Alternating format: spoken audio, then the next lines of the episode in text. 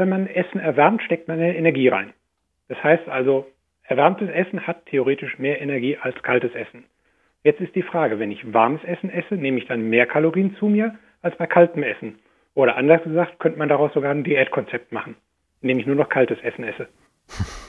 Also letzteres nicht. Sie nehmen in der Tat mehr Kalorien zu sich, aber sie werden natürlich dadurch nicht dicker. Denn wenn Sie Essen erhitzen, natürlich führen Sie da beim Kochen Energie zu, aber bei dieser Energie handelt es sich eben bereits um thermische Energie, also um Wärmeenergie und Wärme verwandelt sich nicht zurück in Fett oder so etwas, sondern bleibt als thermische Energie erhalten. Also einfaches Beispiel, Sie bringen einen Liter Wasser zum Kochen von 20 Grad Celsius auf 100 Grad Celsius.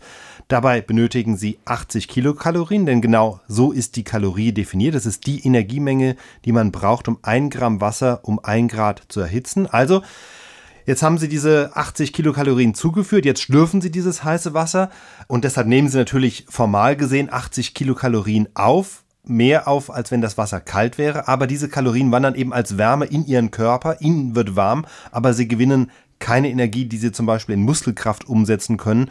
Das heißt, bei allen Diätbetrachtungen können Sie diese Wärmeenergie die sie beim Kochen zuführen, getrost ignorieren, denn dafür, also auch für Diätfragen, ist immer nur die chemische Energie entscheidend, also die Energie, die man über die Nahrung zu sich führt und die steckt in den Kohlenhydraten, in den Eiweißen und im Fett, aber nicht in der Hitze. Also das heißt, wenn ich jetzt abnehmen möchte und eine Diät mache, dann ist es völlig egal, ob ich die ganze Zeit nur kaltes oder heißes Essen zu mir nehme. Genau, also die Temperatur an sich spielt keine Rolle. Was natürlich eine gewisse Rolle spielt, ist der Garvorgang als solcher. Der kann schon Unterschied machen. Nehmen wir jetzt Gemüse.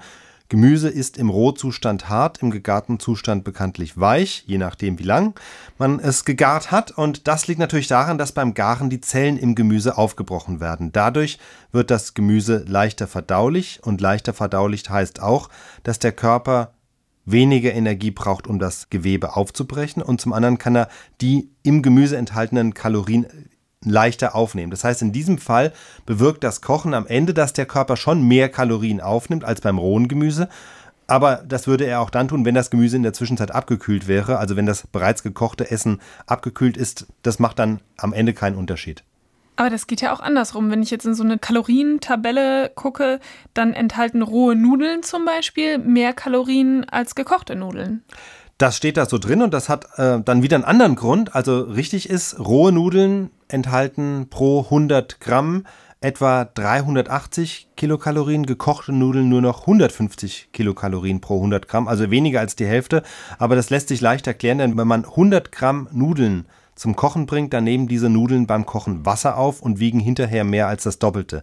Das heißt, weil sich die Kalorienangaben immer auf 100 Gramm beziehen, enthalten 100 Gramm gekochte Nudeln weniger Kalorien, einfach weil bei denen mehr als die Hälfte des Gewichts aus Wasser besteht.